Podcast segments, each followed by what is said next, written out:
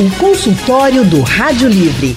Faça a sua consulta pelo telefone 3421 3148. Na internet www.radiojornal.com.br. Cerca de 36 mil novos casos de câncer de cabeça e pescoço podem ser registrados no Brasil apenas neste ano. A estimativa é da Sociedade Brasileira de Câncer de Cabeça e Pescoço e a maior parte desses casos deve atingir os homens, superando 19 mil das notificações ou confirmações. Esse é o quinto tipo de câncer que mais ocorre no Brasil. Nós estamos no Julho Verde, mês de conscientização do câncer de cabeça e pescoço.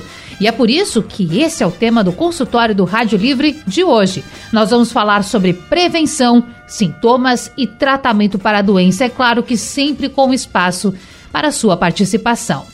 E para falar a respeito desse assunto tão importante, nós recebemos aqui Diogo Sares, ele que é oncologista clínico do IMIP, Grupo Oncoclínicas, formado pela Universidade Federal de Pernambuco. Boa tarde, doutor Diogo, tudo bem? Boa tarde, Natália. Boa tarde aos ouvintes. Que bom estar tá por aqui. É um prazer recebê-lo. Estamos recebendo também Felipe Cunha, cirurgião de cabeça e pescoço do Real Hospital Português, também do Hospital das Clínicas da UFPE, do Hospital Universitário Oswaldo Cruz da UPE e do Hospital de Câncer de Pernambuco. Ele que é mestre em Ciências da Saúde pela Universidade de Pernambuco e membro efetivo da Sociedade Brasileira de Cirurgia de Cabeça e Pescoço.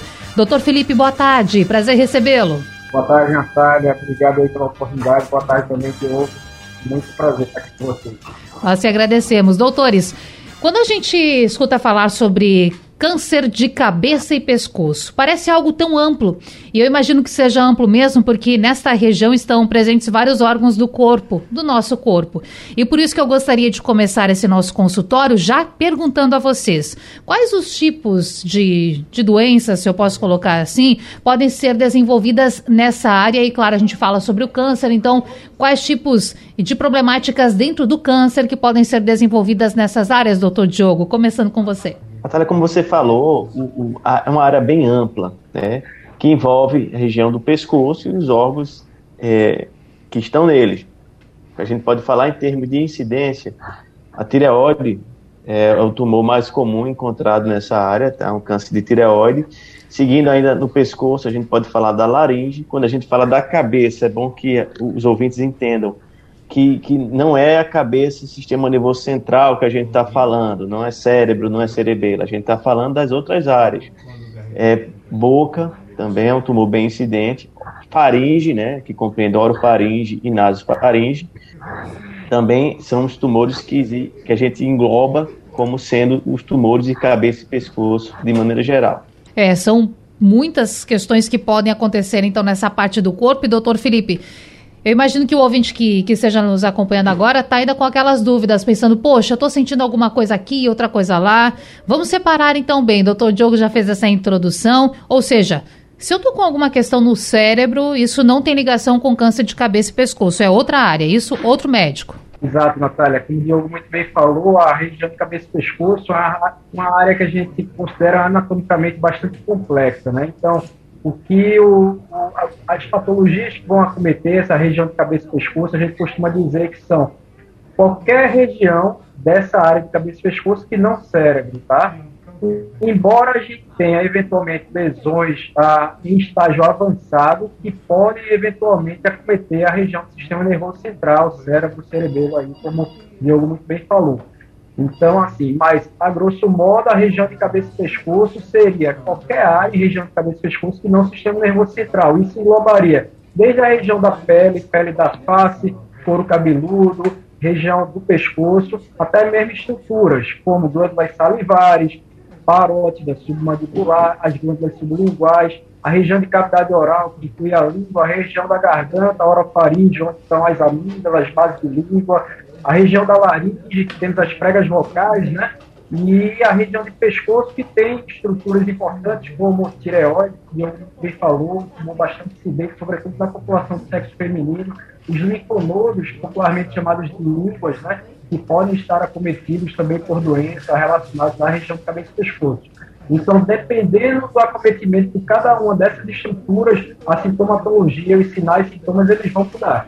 Certo, então o ouvinte que está nos acompanhando já percebe que são muitas questões para que a gente possa responder, inclusive tirar as dúvidas dos nossos ouvintes, doutores. Imagino que tenha muita gente aí já querendo questionar. Consultório do Rádio Livre de hoje falando sobre câncer de cabeça e pescoço. Nós estamos no Julho Verde, mês de prevenção e conscientização a essa doença que aglutina cânceres de boca, laringe, tiroide. Estamos aqui para orientar, recebemos aqui médicos para ajudar você. E doutores, nós temos ouvintes já na linha para conversar conversar com a gente, eles têm perguntas, têm dúvidas para tirar. Começamos pelo Andrade, de Rio Doce. Andrade, boa tarde, um prazer falar contigo. Boa tarde, minha querida Natália Ribeiro. Parabéns mais uma vez, Natália. Você sempre fazendo essa frente aí na Rádio Jornal. É um prazer falar contigo. Estava com saudade, viu? Opa, com certeza. E feliz Dia dos Amigos. Eu... Né? Para todos os amigos que eu tenho feito durante essa, essas décadas na Rádio Jornal. E eu retribuo da mesma forma. Agora Maravilha. me diga, Andrade, qual a sua dúvida? Boa tarde, doutor Diogo. Boa tarde, doutor Felipe. A minha dúvida maior é saber se um câncer de cabeça e pescoço pode acometer um feto no ventre da mãe. A criança já pode vir ao mundo já portando um desses tipos de câncer. Obrigado, querido. Certo. Vamos perguntar, doutor Diogo, o senhor pode responder? Veja só, eu, eu, não, eu desconheço totalmente assim é, uma disseminação de, de, de mãe para feto de uma doença de cabeça e pescoço, tá? Existe sim um, alguns tipos de, de tumores que, que podem vir na, na faixa etária pediátrica, especialmente em crianças, mas eu não lembro nenhum relacionado à doença de cabeça e pescoço, né? nefroblastoma, alguns tumores de rins, alguns tumores oculares, é, mas sinceramente de cabeça e pescoço não, não, não é um fator de risco a mãe tá com a doença ou ter tido uma doença e transmitir ainda intraútero, né, para o bebê. Eu, realmente eu não conheço, não, não existe esse risco é, descrito na literatura. Certo. Eu vou chamar agora a Cristina, que está tá nos acompanhando lá em Paulista, município do Paulista. Cristina, boa tarde, tudo bem? Boa tarde, tudo bem? Tudo certo. Qual é a sua dúvida, feliz, Cristina? Feliz dia dos amigos. Igualmente para você. O meu amor, eu queria falar com o doutor Diego, por gentileza. Certo? Ele está lhe ouvindo, pode falar. Doutor Diego, boa tarde, parabéns a todos. E de, breve chega o dia dos médicos. Eu, sou paciente do IMIP, viu? Doutor, eu vou ser breve. Olha, boa tarde a todos aí. Olha, doutor, eu, eu fiz uma cirurgia de mama no IMIP, porque eu estava fazendo um tratamento que meu útero está exposto. É, aí eu estava fazendo tratamento lá no. Fiz todos os exames no CISAM. Aí quando fiz tudo, tudo, tudo, depois, quando foi, antes de operar, fizeram um negócio lá e me transferiram para o IMIP. Aí quando eu cheguei no IMIP, aí fiz todo o procedimento, como o senhor sabe, melhor do que eu. Aí eu fiz a cirurgia de, da, da minha doutora, que é a doutora Carol, doutora Renata. Tem doutora Carol e doutora Renata. A cirurgia é a doutora Carol. Aí ela disse, olha, vamos logo cuidar da mama, porque aqui em cima é assim, assim. Embaixo no mato. Quando terminar tudo, aí já faz dois anos, doutor, que eu fiz a cirurgia da mama. Eu estou dizendo assim, o senhor está entendendo tudo, que dá para encurtar, porque tem muita gente. Aí, doutor, aí agora eu, tô, eu fiz todos os exames para fazer, que eu tenho todo o cartão de lá do IMIP para fazer a minha cirurgia lá no IMIP do útero. Mas, doutor, toda vez que eu vou, a, a doutora diz, fique na fila de espera, fique na fila de espera. E eu uso um absorvente, porque meu útero ele faz uma secreção branca, feito uma cola, mas não dói não dói. Aí eu não sei, doutor, estou preocupada, porque eu, na minha mama não tem mais nada, já, já fiz tudo de novo. A doutora Renata, que é a outra, mandou fazer a ultrassonografia, eu fiz tudo em mama, tudo, tá tudo bem. E por que ela mandou esperar, doutor? Estou tão preocupada. Olha, eu sou do IMIP e adoro vocês, e o nosso amigo todo dia, abaixo de Deus são vocês. Certo, obrigada, Cristina. Bom, aí, doutor, então já que ela quer falar com o doutor Diogo, vou repassar essa para o doutor Diogo. Agora, é uma questão diferente, não é, doutor, que ela tratou, fala de outro câncer. Acho que a Isso. maior dúvida dela é sobre encaminhamento. É, pelo que eu entendi, ela tratou de um câncer de mama Isso. e durante o diagnóstico ela descobriu que tem esse útero externo, que a gente chama de distopia hum. da uterina, quando a, que não tem nada a ver com a doença oncológica. Isso acontece muitas vezes quando o paciente tem certa idade certamente ela deve estar na faixa etária geriátrica, paciente, por isso ela tem essa queixa. Mas o que a gente viu, é, não só no SUS, né, que a gente está falando do IMIP, mas em, em todos os outros é, é, cadeias de atendimento, assistência complementar, enfim, que houve um atraso muito grande por conta da pandemia. Nós que trabalhamos com câncer, eu e Felipe, certamente, assim, é, não deve ter atrapalhado tanto o nosso movimento, o nosso trabalho, mas outra, até atrapalhou na realidade, porque atrasou muita coisa, mas outras áreas, como ginecologia, cardiologia, endocrinologia, isso basicamente parou durante a pandemia. Então, a gente está sofrendo é, as consequências desse atraso durante a pandemia dos serviços que fecharam. Então, a cirurgia dela deve estar atrasando, provavelmente, pelo que eu entendi, por conta disso. Mas isso foi um problema muito sério, inclusive atraso o diagnóstico de câncer durante a pandemia. É um tema que se debate até hoje é, por conta da dificuldade dos pacientes que tiveram acesso. Aqueles pacientes já tinham diagnóstico, talvez conseguiu operar com o doutor Felipe, conseguiu fazer o tratamento comigo, mas aqueles pacientes que vinham investigando, que ainda não tinham biópsia, isso sim certamente atrasou. É bem delicado e inclusive transplantes, né? A gente já noticiou, são várias as áreas afetadas, não é? Nós temos mais um ouvinte aqui de Jaboatão, vai falar com a gente agora, Urubatã. Diga, querido, qual a sua dúvida? Boa tarde. Oi, alô, boa tarde. Estou falando para o Brasil, para o mundo aqui na Rádio Jornal, Rádio Forte, com Natália Ribeiro. Olha, é isso. Minha pergunta é do pigão, sabe? Aí, quando eh, só ataca quando eu vou, vou me deitar 10 horas da noite. Aí, eu gostaria de fazer essa pergunta ao médico, se tem solução, porque, primeiramente, fé em Deus e fé nos médicos, né? É, muito obrigado, Natália Ribeiro. Minha pergunta foi essa. Obrigado, minha certo. deputada ar. Valeu. Abraço para você. Ele fala então, doutor Felipe, de rouquidão. As pessoas que têm a rouquidão e ele cita esse período noturno. Primeiro, tem alguma ligação para o aumento da rouquidão? E outra, a pessoa que tem rouquidão, ela tem que se preocupar com a possibilidade de ser um câncer? Perdemos o doutor Felipe? Então vamos continuar com o doutor Diogo. O doutor ouviu também a pergunta do nosso ouvinte, não é? Vamos lá então. Escutei sim. É, é um dos sintomas que tem que se preocupar, tá? É, principalmente se o paciente tem aqueles fatores de risco, que, que é paciente que fuma, paciente que ingere be bebida alcoólica em grande quantidade, e se tem essa rouquidão, se é um sintoma progressivo e contínuo, né? Não é um final de semana, três, quatro dias, cinco dias de rouquidão, quer dizer que a pessoa tenha câncer. Muito pelo contrário, a gente sabe que um, uma rouquidão a curto prazo pode ser uma faringamidalite, pode ser doença do refluxo gastroesofágico, tem várias outras causas de rouquidão, tá? E nem sempre estão associadas a câncer, mas aquela rouquidão que persiste, que vem associada a outros sintomas, tipo perda de peso, naquele paciente que tem aquele risco que eu falei, que é tabagista, paciente que faz uso de bebida alcoólica de longa data, e é, enfim, isso deve ser sim investigado. Essa investigação passa diretamente por duas especialidades.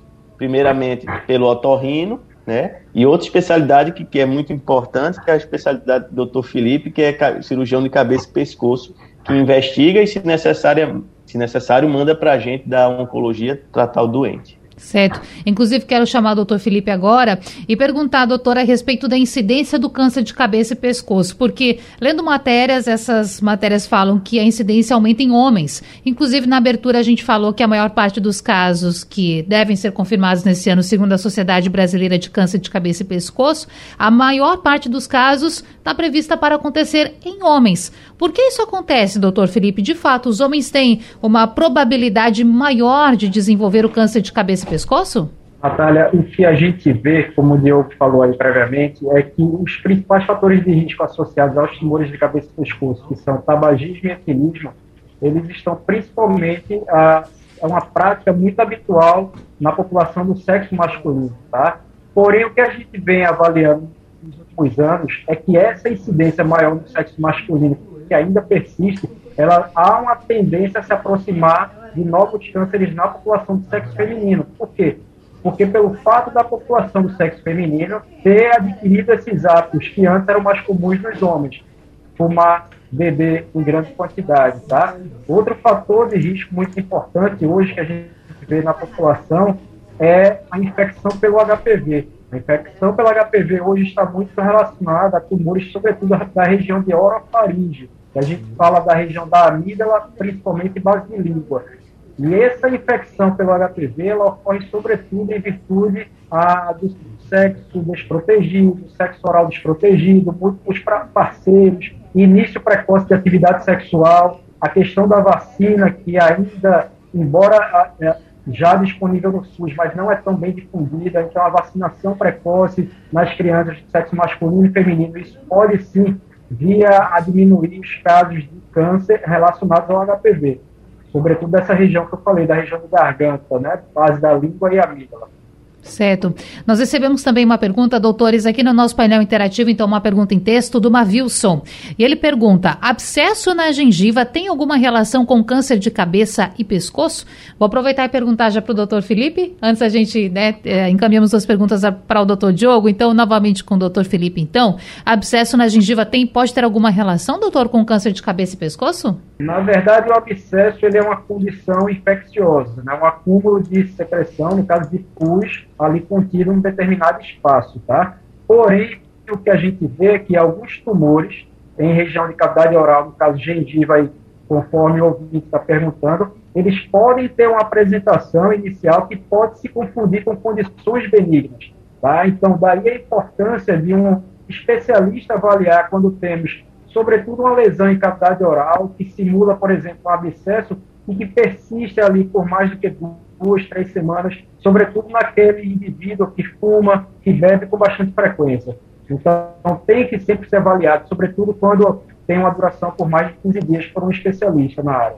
Câncer de cabeça e pescoço é o nosso tema de hoje do consultório do Rádio Livre. Entramos no último bloco, então aproveite. Se você tem dúvidas, tem perguntas a fazer, faça contato com a gente. 3421 3148 é o nosso telefone. Eu vou pedir licença aos doutores porque nós vamos agora para o sertão de São Francisco, viu, doutores? Temos uma ligação lá de Petrolina. França está na linha com a gente.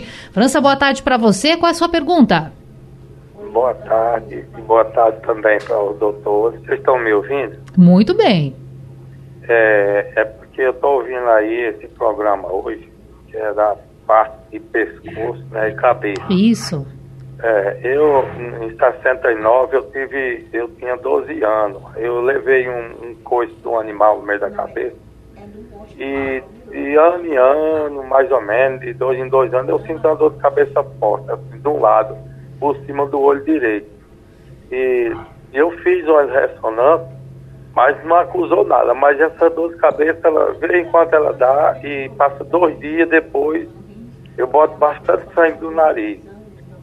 Aí eu, aí eu me alivia. Aí passa uns tempos, dois, dois anos, aí, aí de repente vem de novo essa dor constante. Ela, ela pega mesmo do lado, por cima do olho e quando passa dois ou três dias, novamente ela, ela fica evacuando pelo nariz, botando sangue pelo nariz. Aí eu fico livre dela mais uns tempos. Aí eu queria saber do doutor se ele tem mais ou menos assim, por essa linha de, de informação, se eles têm como me orientar o que é que eu devo fazer, porque na ressonância, na verdade, não deu nenhum um problema certo. nenhum, né? E França, essas dores de cabeça, elas são frequentes? É, ela passa assim, ela não é direto, mas tem vezes que hum. quando ela vem, ela vem forte, e passa um dia, dois, e depois passa, quando passa, um três dias depois, aí vem o sangue saindo, sem do nada, eu boto sangue do nariz. Entendi. Bom, deixa eu perguntar então ao doutor Diogo a respeito disso. Claro que esse momento aqui do consultório é sim um momento muito importante, porque tem pessoas que estão angustiadas do outro lado para tirar as dúvidas, mas a gente sabe, né, doutor, que uma consulta presencial, ou agora nessa nesse novo modelo online também é muito importante para tirar é, as dúvidas mais presencialmente, se eu posso usar assim esse termo. Mas, doutor, o que, que a gente pode falar também para tranquilizar o nosso ouvinte lá de Petrolino, França?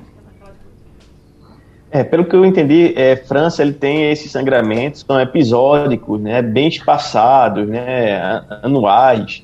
É, veja, normalmente sintomas relacionados a câncer, como eu falei anteriormente, são sintomas progressivos e contínuos, tá? Ele ia começar a apresentar algum tipo de sintoma, por exemplo, a dor de cabeça, o sangramento nasal que ele falou que tem, e isso ia se repetir com uma frequência cada vez maior, tá? Não anual, tá? O câncer ele tem uma, uma, velocidade de crescimento muito rápido, então a gente não pensa que quando tem lá 12 anos, teve um trauma e isso vai se manifestar é, anualmente com algum sintoma, não.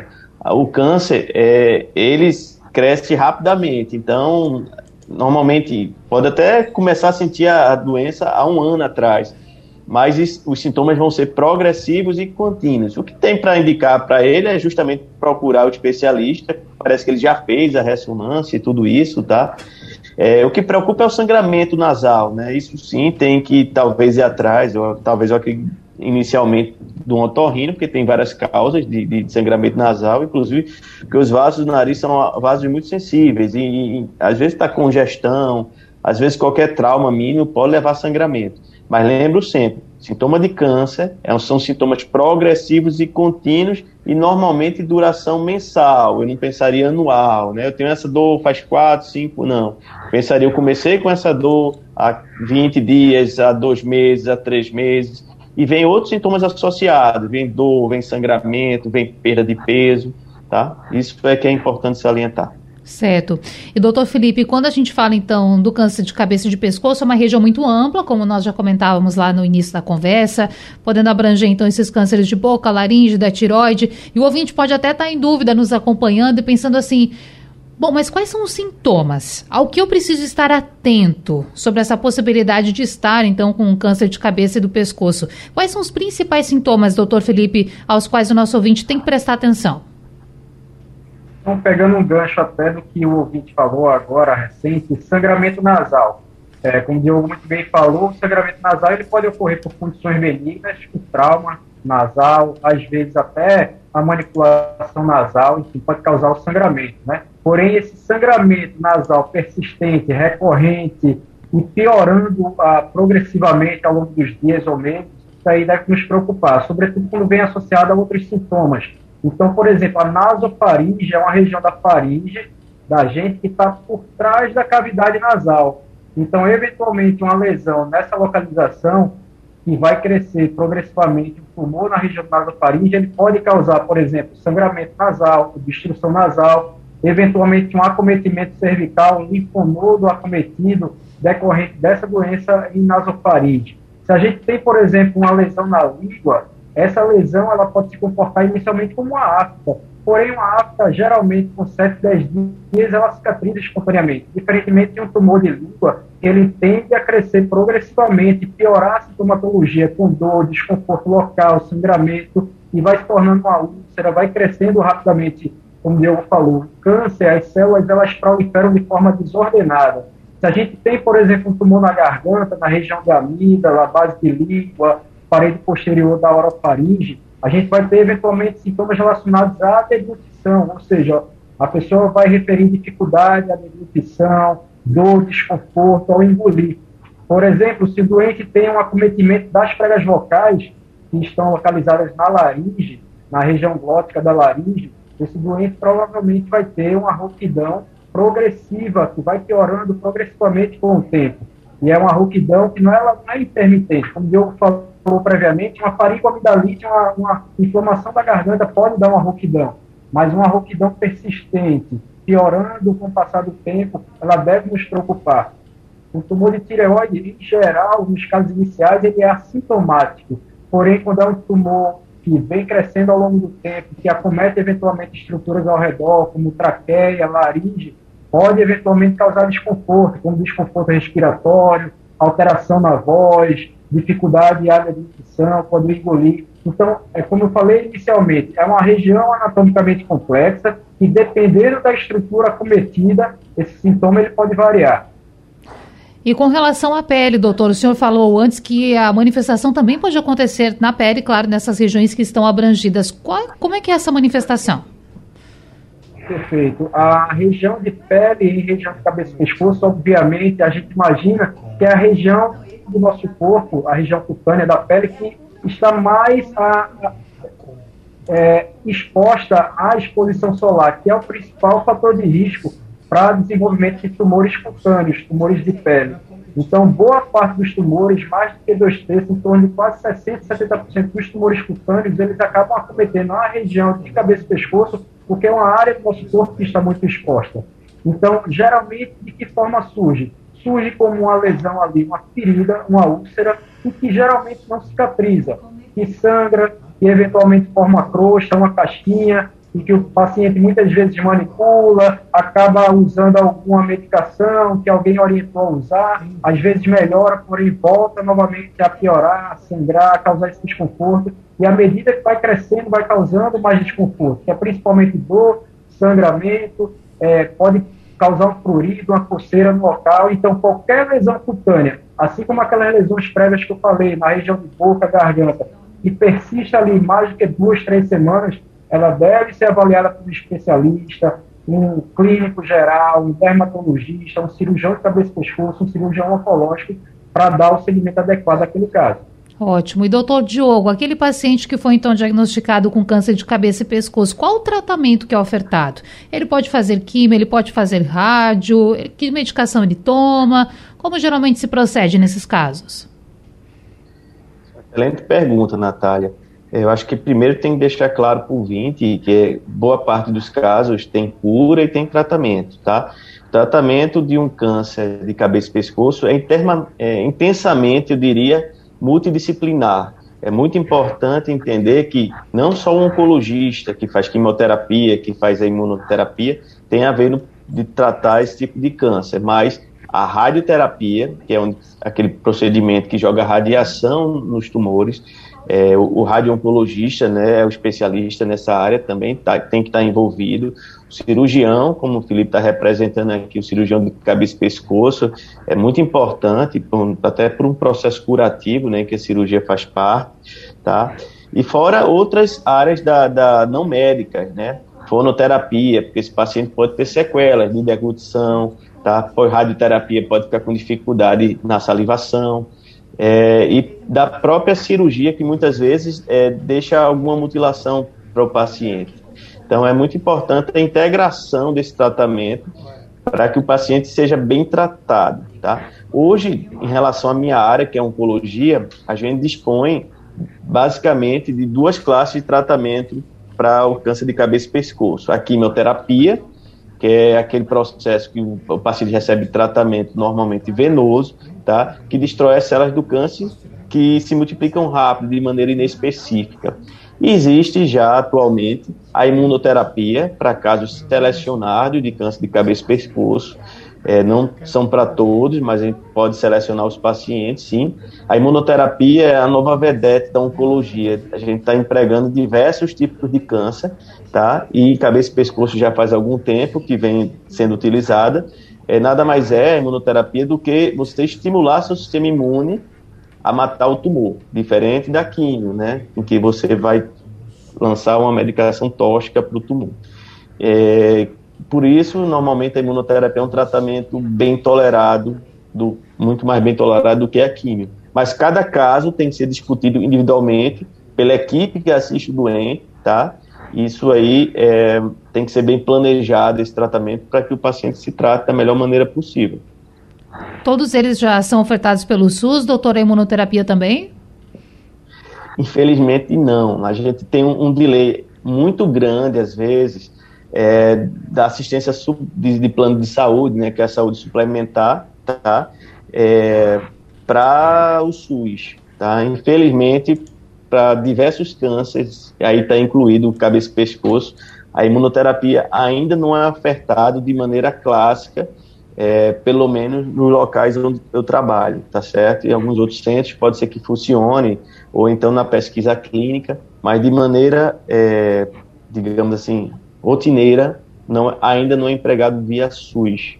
Embora existe possibilidade de judicialização, de tentativas, isso vai ser discutido cada caso, como eu falei, é, mas é uma possibilidade também, tá? Mas normalmente, infelizmente, ainda não é ofertado no SUS. E a radioterapia? Sei que insisto, mas o senhor não comentou da radioterapia. Para esses pacientes, ela também é utilizada? Sim, sim, sim. A gente falou da, do radio-oncologista, né? Ah, que é o certo. colega que assiste que é fundamental. Isso sim a gente tem é, é, no SUS, tá? Consegue oferecer tanto a química quanto a cirurgia. Então, boa parte do tratamento do cirurgia, dos cânceres de cabeça e pescoço a gente consegue sim oferecer no SUS. é, inclusive a radioterapia, tá? Que é fundamental no tratamento desse tipo de doença. Ótimo. Doutor Felipe, chegou uma pergunta aqui no nosso painel interativo do Paulo, que é de Olinda. E ele disse que estava acompanhando um culto evangélico quando passou a mão no pescoço e sentiu um volume, parecendo um nódulo. Ele disse que desde então ficou preocupado, ele, né, com, a, com a aparição disso, ele diz que acha que não é rígido, como o nódulo de um câncer. Mas ele pergunta: eu devo procurar ajuda de imediato? E aí, antes, doutor, de você responder, eu gostaria até de pedir ao nosso ouvinte Paulo, se possível, que ele mande mais aqui uma mensagem contando para a gente há quanto tempo que ele percebeu esta elevação no pescoço. Doutor Felipe. Perfeito, Natália. Você mesmo já falou um aspecto importante aí, que é o tempo de evolução. Né? Então, assim, é um dado importante para a gente saber, para até direcionar a gente na nossa investigação. Então, qualquer tumoração, qualquer caroço no pescoço cervical, logicamente que a gente deve levar em consideração. Porém, a gente deve levar em consideração quanto tempo, há quanto tempo está aquela lesão ali persistente no pescoço, se aquela lesão lá está crescendo, se ela vem acompanhada de outros sinais ou sintomas daqueles que eu falei, por exemplo, dificuldade para se alimentar, para se deglutir, a rouquidão, eventualmente cansaço, perda de peso, queda do estado geral. Então, é uma, é uma avaliação complexa que temos que fazer. Aquilo pode ir desde uma lesão benigna, eventualmente um cisto simples, um cisto epidérmico, uma lesão cutânea benigna, ou às vezes um linfoma, que é um nódulo benigno de gordura, até mesmo condições suspeitas que aí tem que ser analisadas caso a caso, né? Então, assim, é, a informação que ele me passou, assim, faltaria, como você falou aí, tempo, uhum. enfim, outros dados para a gente ter uma melhor. Mas concordo sim que ele deve sim, passar pela avaliação, pelo menos de um médico generalista, para daí dar seguimento a cada caso. Né? Esse paciente, por exemplo, esse ouvinte, sobretudo se ele tiver como fatores de risco, tabagista, etilista de longa data, aquela sintomatologia que eu falei previamente, aí sim a gente deve se preocupar um pouco mais. Caso ele acrescente aqui a informação, eu repasso para que a gente possa é, trazer uma resposta ainda melhor. Já foi ótima, mas ainda melhor, doutor. Agora, pensando aqui nessa sua resposta, doutor Felipe, a questão do aumento, a continuidade de aumento do tamanho desse caroço, como muitas pessoas chamam, ou desse nódulo, essa aparência, essa bolinha no pescoço. Se eu perceber que ele continua aumentando de tamanho, aí preocupa mais? Hum principalmente, como eu disse, essa lesão persistente e que cresce ao longo do tempo, sim, a gente deve estar preocupado. Como eu disse também, sobretudo quando associada a outros sinais ou sintomas de alerta. Tá? Por exemplo, uma condição benigna, um linfoma, ele pode crescer ao longo do tempo. Ele, logicamente, merece uma atenção, mas não vai causar um alerta tão grande quanto, por exemplo, um linfonodo, que é uma, popularmente chamado de ígua, um linfonodo cervical alto, por exemplo, mais de um linfonodo no pescoço, que vem crescendo com o tempo e que vem acompanhado de sinais ou sintomas de alerta, por exemplo, essa dificuldade de edição, a rouquidão progressiva, piorando com o tempo, num paciente etilista, tabagista de longa data. Então, esse paciente a gente vai ter que se preocupar, não muito mais, mas assim, vai ter que ficar mais atento em relação ao paciente, por exemplo, que não tem fatores de risco, eventualmente um paciente jovem que tem ali uma lesão na região cervical, uma lesão mais fixa, não é endurecida, planos profundos, né? Então, deve sim ser avaliado, mas pode ser que aquela lesão não configure uma lesão suspeita para malignidade. E, doutor Diogo, sempre que a gente traz informações aqui, ainda mais esse universo da saúde, quando trata de doenças que preocupam tanto quanto é o caso do câncer, a gente, claro, quer levar a orientação para o ouvinte, quer que ele busque o médico quanto antes, se tiver percebendo algo diferente no seu corpo. E a gente quer sim que esse ouvinte tenha a cura, que ele chegue até a cura caso seja diagnosticado com essa doença. Agora, doutor Diogo, eu pergunto: quais são as chances de cura para quem é diagnosticado com o câncer de cabeça e pescoço? E no caso da pessoa que que recebe o diagnóstico quanto antes, o diagnóstico precoce. É mais importante ainda, eu imagino. Então, quais são as chances de cura? Eu costumo dizer uma coisa que, que vale para não só câncer de cabeça e pescoço, mas para todo tipo de câncer. A chave da cura do câncer é um diagnóstico precoce. Tá? Então, se você tem dúvida nesse, no seu sintoma, é lógico que uma pessoa leiga ela não vai saber essa questão de duração, se aquilo é importante ou não é procure o um médico, tá? É, mesmo que você tenha uma certa dificuldade de assistência, pode começar no posto de saúde, pode começar com um colega especialista ou não, mas eu acho que é fundamental para a cura, é um diagnóstico precoce.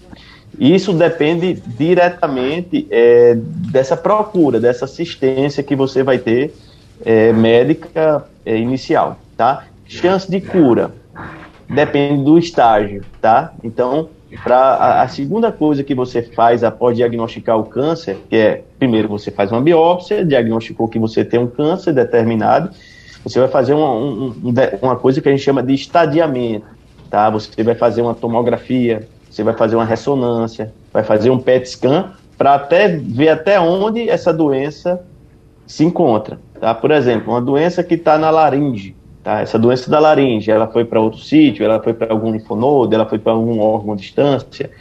É, isso é importantíssimo para a gente dar uma previsão de cura ou de controle de doença é muito importante que seja dito que, mesmo aqueles pacientes que são teoricamente incuráveis, houve um, um avanço muito grande na oncologia atual que a gente consegue controlar a doença muito bem, tá? Mesmo meus pacientes que têm uma doença metastática hoje, alguns deles se tornaram como uma doença crônica, o câncer, devido ao avanço do tratamento. Eu já tenho alguns pacientes que que tem quatro, alguns até cinco anos de doença metastática, lógico, não é todos, mas uma parte deles a gente consegue controlar a doença, fazendo com que o câncer se torne uma doença crônica, tá? E é isso, depende muito desse estadiamento que você vai fazer após o diagnóstico. Se vai precisar da cirurgia, lá do Dr. Felipe, se vai precisar da radioterapia, tá? Isso tudo é importante, mas é o fundamental seria o estadiamento é, e o diagnóstico precoce. Perfeito. Bom, agora eu quero encaminhar aqui uma pergunta para o doutor Felipe, vai ser a nossa última, infelizmente, mas imagino que a gente tenha conseguido ajudar muita gente. Primeiro, doutor Felipe, falar que o Paulo, lá de Olinda, está informando para a gente que sentiu essa esse aumento, uma bolinha no pescoço, há duas semanas e ele acredita que o tamanho esteja estacionado. E depois disso eu quero chamar o Sérgio, nosso ouvinte que está na linha. Ele que é de Dois Unidos. Sérgio, boa tarde, seja bem-vindo. Qual é a sua pergunta? Boa tarde. É, aqui eu tenho um, um caroço é, na parte de trás da cabeça. Eu queria saber se tem algum câncer, alguma coisa assim parecida. Certo. Sérgio, dá umas características para a gente desse caroço, mais ou menos o tamanho, há quanto tempo ele apareceu, a localização dele. Olha, faz bastante tempo, viu? Quanto tempo mais ou menos? Acho que uns 10 anos ou mais. Certo. E assim tá na parte de trás da cabeça? Na parte de trás, exato. Tamanho você tem ideia? Mais ou menos da, do tamanho de um limão, sei lá. Tá. Os... Eu estou preocupado porque está chamando a atenção, porque uhum. as pessoas que me conhecem Certo. É, me vê assim, ô, putz, garoto, tá muito grande na tua cabeça aí. Aham. Uhum. E o senhor sente. Aí, o senhor sente alguma dor, Sérgio, dor de cabeça, alguma dor associada? Não, não sinto nada. Certo, só o caroço, né? Deixa eu encaminhar aqui então para o doutor Felipe. Doutor, você pode ajudar o Sérgio? O Sérgio, boa tarde. É, veja só, então, ele tem uma lesão na região posterior, provavelmente ali na nuca, região cervical posterior, que um dado importantíssimo, como a Natália perguntou, é o tempo de evolução, 10 anos. Dificilmente, senhor Sérgio, o senhor tem aí uma lesão maligna. Ah, o câncer, como o Diogo falou previamente, como eu falei previamente, ele é uma lesão que ela progride, rapidamente progressiva e que vai piorando a sintomatologia. Dificilmente teríamos uma lesão com mais de 10 anos de evolução que seja um câncer. Muito provavelmente essa lesão teria evoluído ah, em menos tempo e de forma mais agressiva, tá? Mas de toda forma ele precisa sim de uma avaliação pela característica, como ele me falou, isso pode se, como eu falei previamente, exemplificando, ser um lipoma, que é um nódulo benigno de gordura, eventualmente um cisto epidérmico, que é um cisto benigno que ocorre na região é, cutânea superficial, aí precisaria de uma avaliação clínica, né, um exame físico adequado para diagnosticarmos do que é que se trata. Mas com esse tempo de evolução, acho pouco provável se tratar de uma condição suspeita para malignidade. Tá certo. Eu quero agradecer ao doutor Felipe Cunha, também ao doutor Diogo Salles por esse consultório. Foi muito produtivo. Tratamos sobre câncer de pescoço, aliás, de cabeça e pescoço na ordem correta, não é? Doutores, muito obrigada pela participação. Bom restinho de quarta-feira para vocês. Por nada, tchau. Até a próxima. E assim a gente vai terminando o Rádio Livre de hoje. Voltamos amanhã às duas da tarde. Amanhã, novamente com a apresentação de Anne Barreto. A produção do nosso programa foi de Alexandra Torres, trabalhos técnicos de Big Alves, Emílio Bezerra e Sandro Garrido. No apoio, Valmelo. A direção de jornalismo é de Mônica Carvalho. Sugestão ou comentário sobre o programa que você acaba de ouvir, envie para o nosso WhatsApp 99147 8520.